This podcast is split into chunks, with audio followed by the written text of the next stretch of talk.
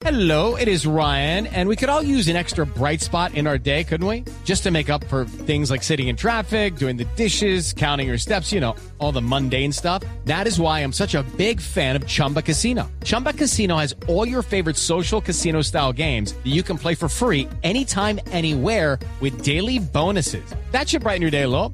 Actually, a lot. So sign up now at chumbacasino.com. That's chumbacasino.com. No purchase necessary. BGW. Void were prohibited by law. See terms and conditions. 18 plus. No es una biblioteca. No es Wikipedia. Es la Titopedia. En Blue Jeans de Blue Radio, la Titopedia.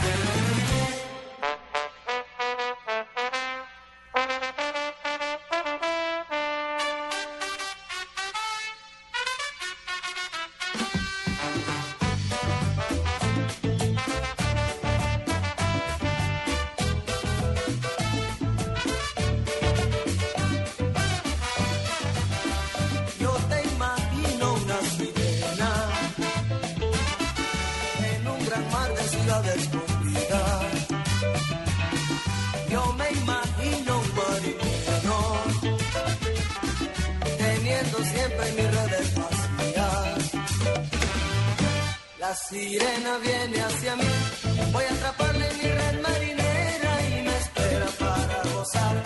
Loca de risa en la espuma del mar. La sirena viene hacia mí, voy a atraparle en mi red marinera y me espera para gozar. Bueno, ¿se la baila Luis Pero Carlos? por supuesto. ¿Cómo era que Tito está bailando? Por supuesto. Tito, siéntese, Se por favor. prendió toda esta sala de reacción de Este es de- Blue Radio. Este es de mi época de 15.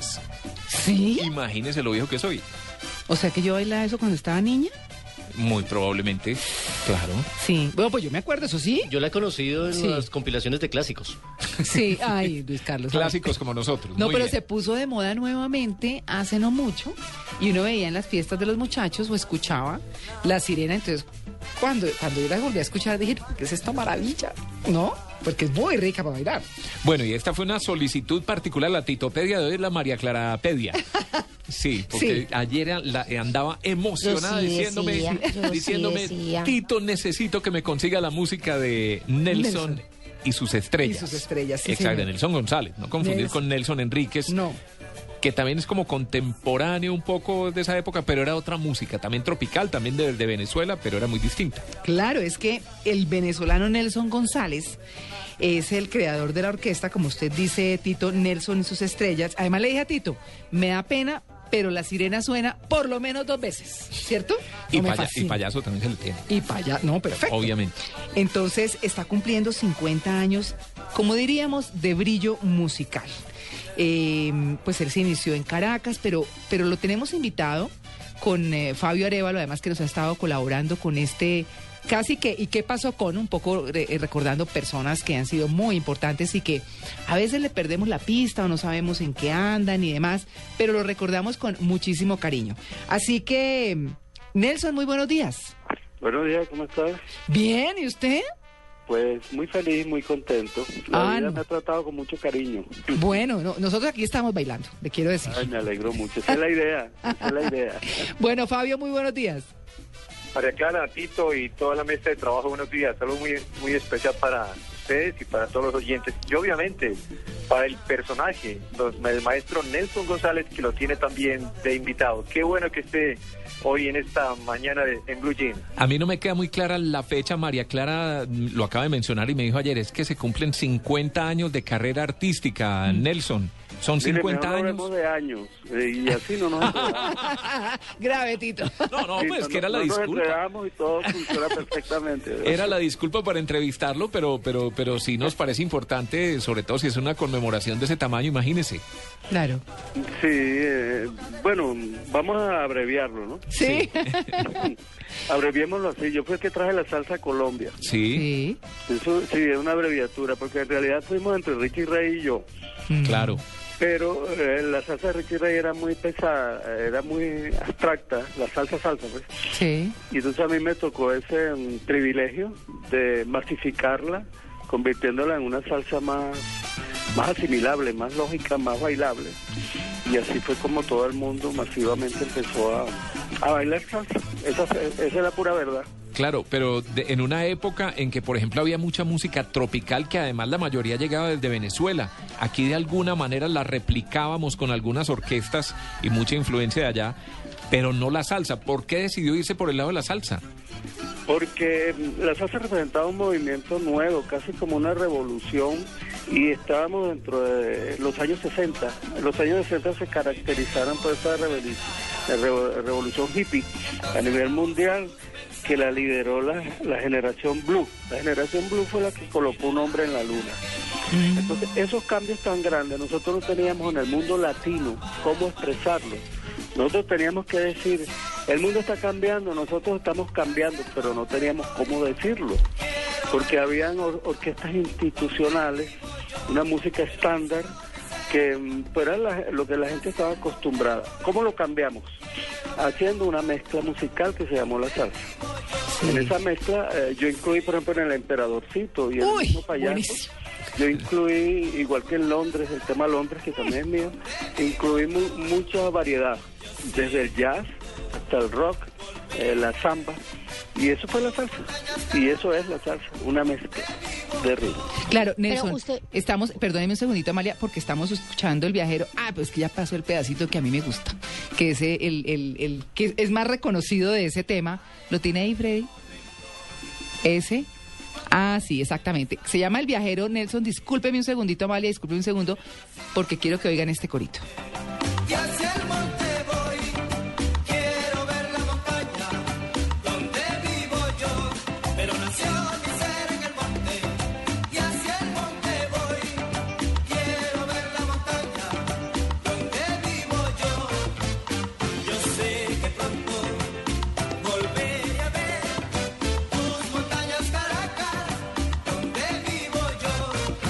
Aquí estábamos diciendo, Nelson, que este tema permitió bailar la salsa más fácil. O sea, el que baila brincadito no tiene problema. No, es que yo le digo, pues yo no sé bailar, pero no, bailar la, la descarga, sonido bestial de Richie Ray, pues debe ser complicado. Claro. ¿Cierto? Pero, pero, pero la impresión que tengo yo es que Nelson González supo adaptarla a nuestro sabor, ¿cierto? Y, y facilitar que la gente aprendiera a bailar salsa. Sí, eh, ese tema se llama Canción del Viajero. Ese lo hice yo con Sí. mucho cariño. Ay, qué Sí. chévere. Y basado en, en precisamente lo que estoy diciendo, en una mezcla. Bueno, mira, esto es asunto de necesidad. Era una simple y llana necesidad. Necesitábamos que la salsa se masificara. Y mm, gracias a Dios me tocó esa misión tan bonita. Y eh, hice varios temas así como Canción del Viajero, porque el emperadorcito, el payaso y la sirena están basados en ese ritmo. Ese ritmo se llamó el ritmo payaso, porque el primero en, en su género que hice fue el payaso. Y gustó mucho. Entonces de ahí en adelante deci- decidí mm, hacer más temas así, como el emperadorcito, que ya tenía ideas clásicas muy claras del compositor Claude Debussy y lo logré mezclar ahí en, en la introducción del emperadorcito y aquí en Canción del Viajero pude introducir mucho el rock a pesar de que no no se nota mucho pero ese brincadito sabroso que se siente Claro. ahí es, es- es- es la batería Mire, es que quiero, Freddy, por favor, eh, que pongamos el comienzo, el piano del emperadorcito, que es que cuando uno estaba en una fiesta, empezaba a sonar ese piano y automáticamente es todos, sí, todos nos parábamos. El piano.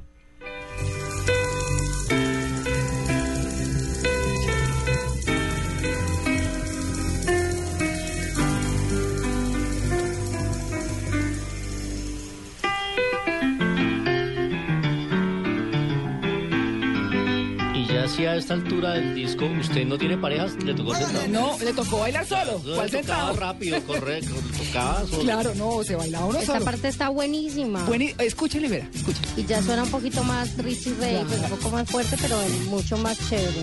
Sí, sí, sí, sí.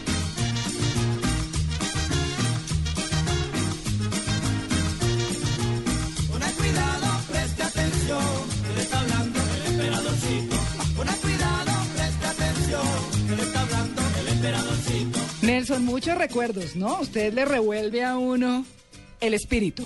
Esa es la idea, eh, difundir la felicidad y el gozo a todos, porque en un mundo de tantas complicaciones, la música es eh, el gran escape para todos nosotros. La gente, eh, esa palabra detonante que ustedes utilizaron cuando sonaba esta música en, en los sitios bailables, mm, me hace recordar un amigo mío, un músico, que me dijo, mira Nelson, estuve en una fiesta y empezó a, sonar cuando venga la primavera. Y la gente se movió hacia el centro de la pista, como que estaban regalando dinero están regalando comida.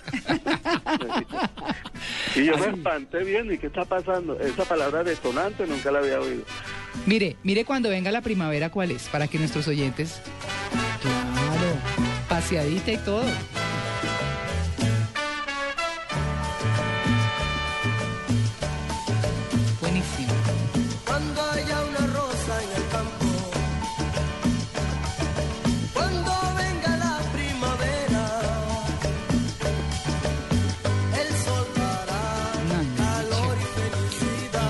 De esa música maravillosa en la que uno baila agarrado de la persona, los jóvenes de ahora no saben Pero lo que es bailar agarrado, los niños de ahora bailan sueltos, Sí, solos. sí, sí. Ellos se perdieron la magia de invitar a alguien y bailar y cogerle la mano y tomarle a la cintura. Los niños de ahora bailan cada uno por su lado, no saben lo que es contacto físico, bailando.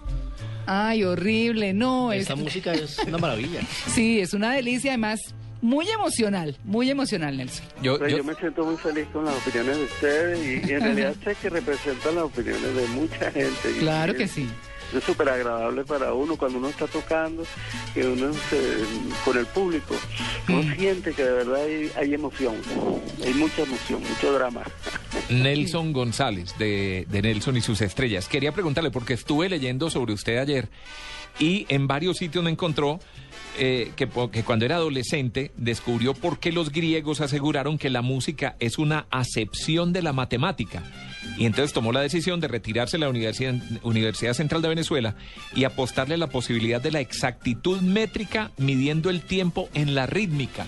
¿Cómo Uy. fueron esos experimentos? ¿Cómo, ¿Cómo es el cuento de que la matemática y la música van unidas?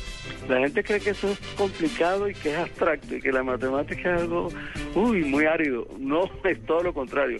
Matemática es dos y dos son cuatro, así de sencillo. Ajá. Y eso es lo que hacemos en la música. Cuando yo empiezo con mi orquesta, todo el mundo está expectante. Lo único que hago es decir, un, dos, un, dos, tres, cuatro, ya, y todo está arreglado. Claro, y todo el mundo salió a bailar. Eso sí. es Practicando sencillo. matemáticas sin darse cuenta con los pies. Claro. Sí. y todo el mundo está viviendo esa métrica mm, y, y esas combinaciones rítmicas, combinaciones de armonías, y no se están dando cuenta. La están viviendo, la están sintiendo y se convierte en un drama llamado la música. Claro, y ahí está payaso. Oiga, eh, María Clara, Sí, Fabio. Oiga, le quiero, le quiero dejar eh, en contexto dos cosas bien interesantes con respecto a esto. Sí. La primera es que eh, haciendo los cálculos bien matemáticos, Nelson cumple 50 años de vida artística. Sí. Eh, obviamente que hace 50 años todavía no tenía la orquesta, creo que tiene 47 años, Sí. pero exactamente hace 45 años él lanza su primera producción, Mucho Sí. Nelson. Y allí están dos temas que fueron el punto de quiebre. Sí. Está el tema del papelón y Ven Caraqueña. Y allí en esos temas, el maestro Nelson le pone una matemática tan grande que hace que sea más lógica la salsa, es decir, que uno salga a bailar, que tome su pareja, que no la suelte, lo que era difícil hacer eh, con los grupos de la Fania, por ejemplo, con las descargas que decía Tito, con sonido bestial y estas cosas. Claro. En cambio, con la salsa de Nelson, que era un poquito más precisa, porque eso tiene un origen desde el punto de vista eh, neurológico, donde uno puede coordinar su cerebro con sus piernas y Mm. puede ponerle ritmo al tema. Hace 45 años sale la primera producción, que fue en 1968. Pero luego, 1972, cuando Nelson ve el impacto que esto tiene en Colombia, él toma la decisión de hacerle un homenaje a Colombia y lanza la producción para ti Colombia, que es de las mejores que ha hecho, donde deja una impronta inolvidable con ese tema, que muchos de nosotros lo despreciamos, pero es, se ha convertido en un himno folclórico en este país que fue el sanjuanero. Ajá. El maestro Nelson lo sabe muy bien, que es un hombre, un hombre brillante, un hombre sencillo, cariñoso, afectuoso, inteligente, es un matemático, sabe muy bien que realmente eso marcó una época y creo que los adultos contemporáneos, que usted, María Clara, Tito, nosotros somos de, de aquella época, aprendimos realmente a bailar salsa con la música de Nelson y sus estrellas, más que con la música de otras agrupaciones como La Fania. Sí, ahí a propósito del sanjuanero, estamos escuchando un poquito del sanjuanero, justamente. Porque, pues el maestro Nelson nos ha hecho pasar felices. Si a usted le alegra, eh, maestro, eh, escuchar estos comentarios más que merecidos, pues usted nos ha alegrado la vida muchos años. Y queríamos escuchar, Freddy, por favor, un poquito del payaso, que, que cuando comenzó la, la intervención, Fabio, pues obviamente eh, queríamos presentarles. Mm, el payaso también fue parte, sin duda, de muchas fiestas en Colombia, y aquí les dejamos un poquito. Ese fue el primer tema duro de Nelson. Sí, exactamente.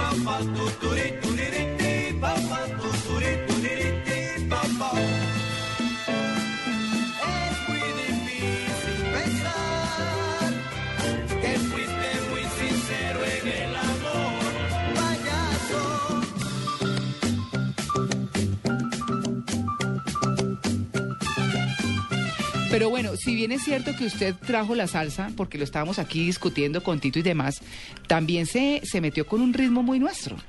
Bueno, muy nuestro, sí, es muy nuestro y muy venezolano. Eh, sí, de acuerdo. Y se baila mucho en eh, la sabana de Córdoba, por ejemplo, el porro. Pero es que en Venezuela se baila de una manera Muy singular. sí. A ver.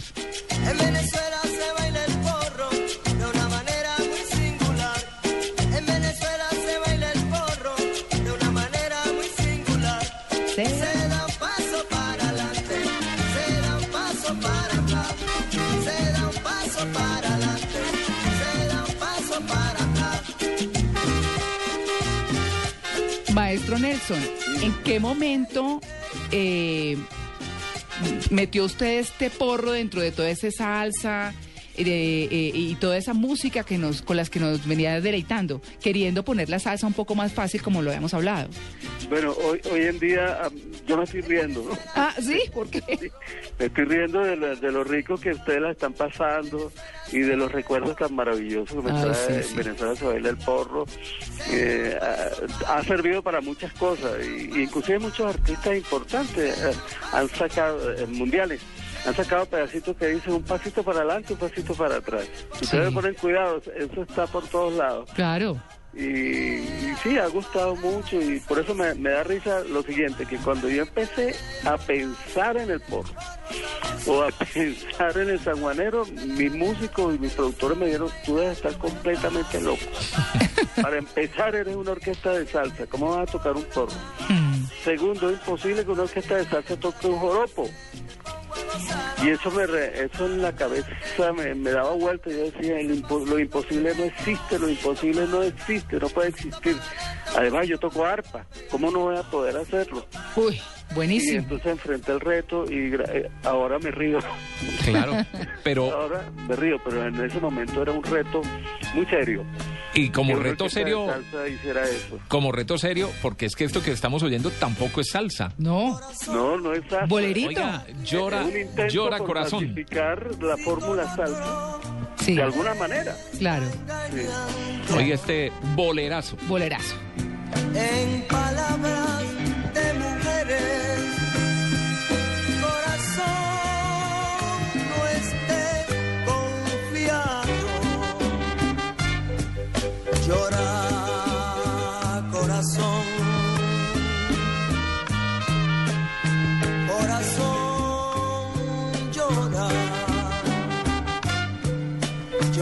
Nelson, podríamos pensar que esta fue como una pausa romántica dentro de lo que usted estaba trayendo en salsa y en porro y demás.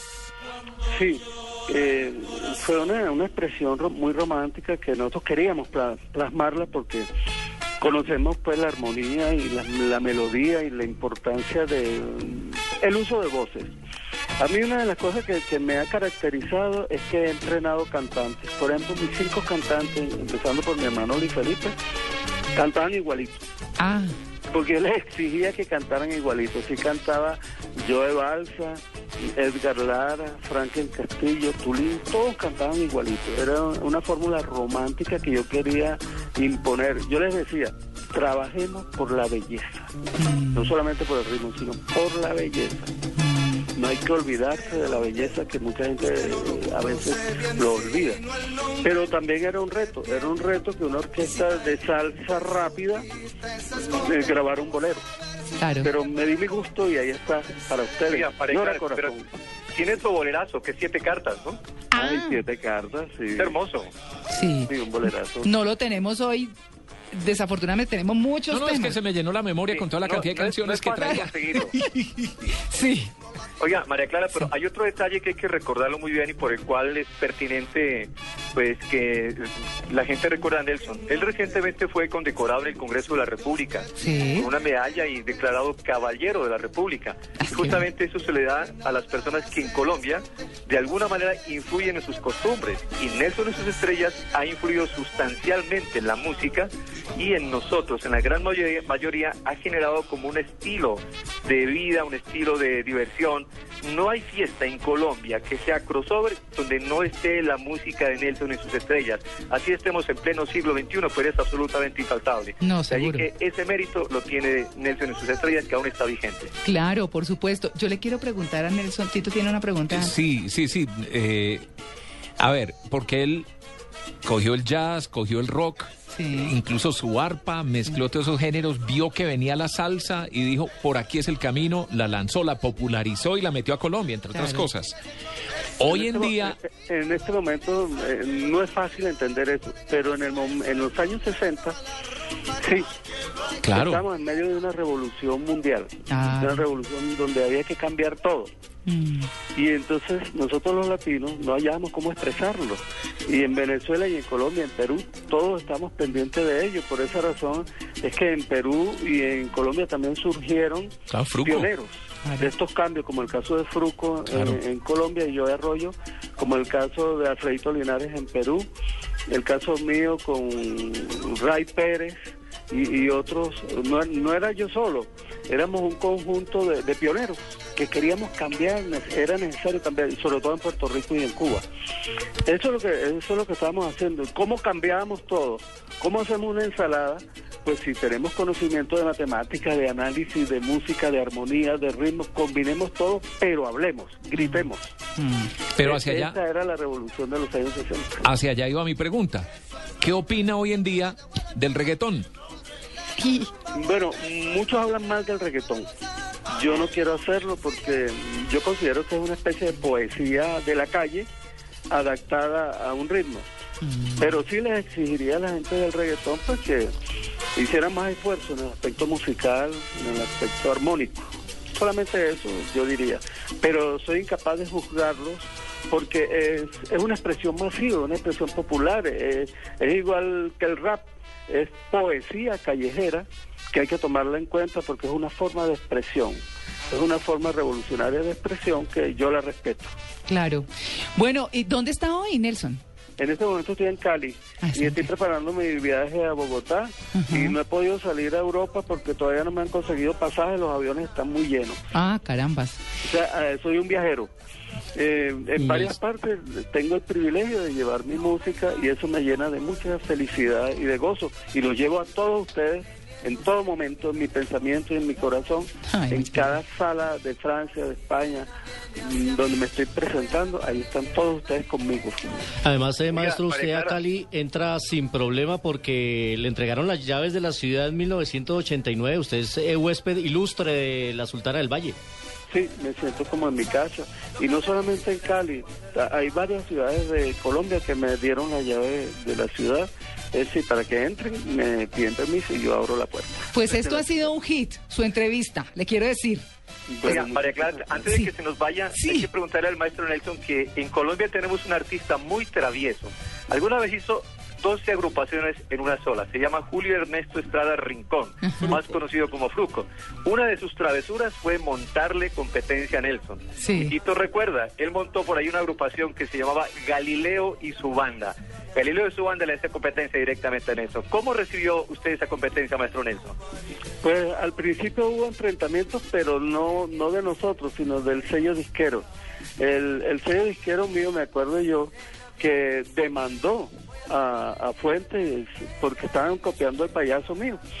Y entonces Claro. la respuesta de, de- de Fuentes fue, y es que no se le puede hacer un homenaje a Nelson.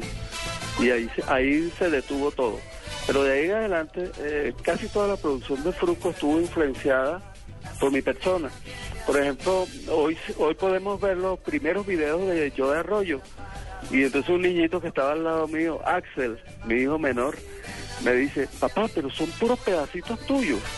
Son puros pedacitos tuyos pegados. Claro. Entonces, esa admiración de- del maestro Fruco, para mí, que somos grandes amigos, por cierto, Claro. a mí me llenó de mucha satisfacción y al final terminamos muy unidos. Claro. Yo admiro a, a Fruco porque produjo como nueve orquestas y todas muy buenas. Una de ellas fue al estilo Galileo. Ese estilo Galileo era eh, encargado única y exclusivamente de copiarme, de copiar a Nelson y sus estrellas. Que Pero qué calidad de copia, ¿sabes? Sí. Qué, qué copia tan perfecta, ni siquiera mi hermano Luis Felipe. Ah, bueno, ahí está. copiar tan perfectamente como Fruco con el estilo Galileo. Pues maestro Nelson, son las 10 y un minuto de la mañana. Le hemos robado tiempito a voces y sonidos gracias a todo nuestro equipo.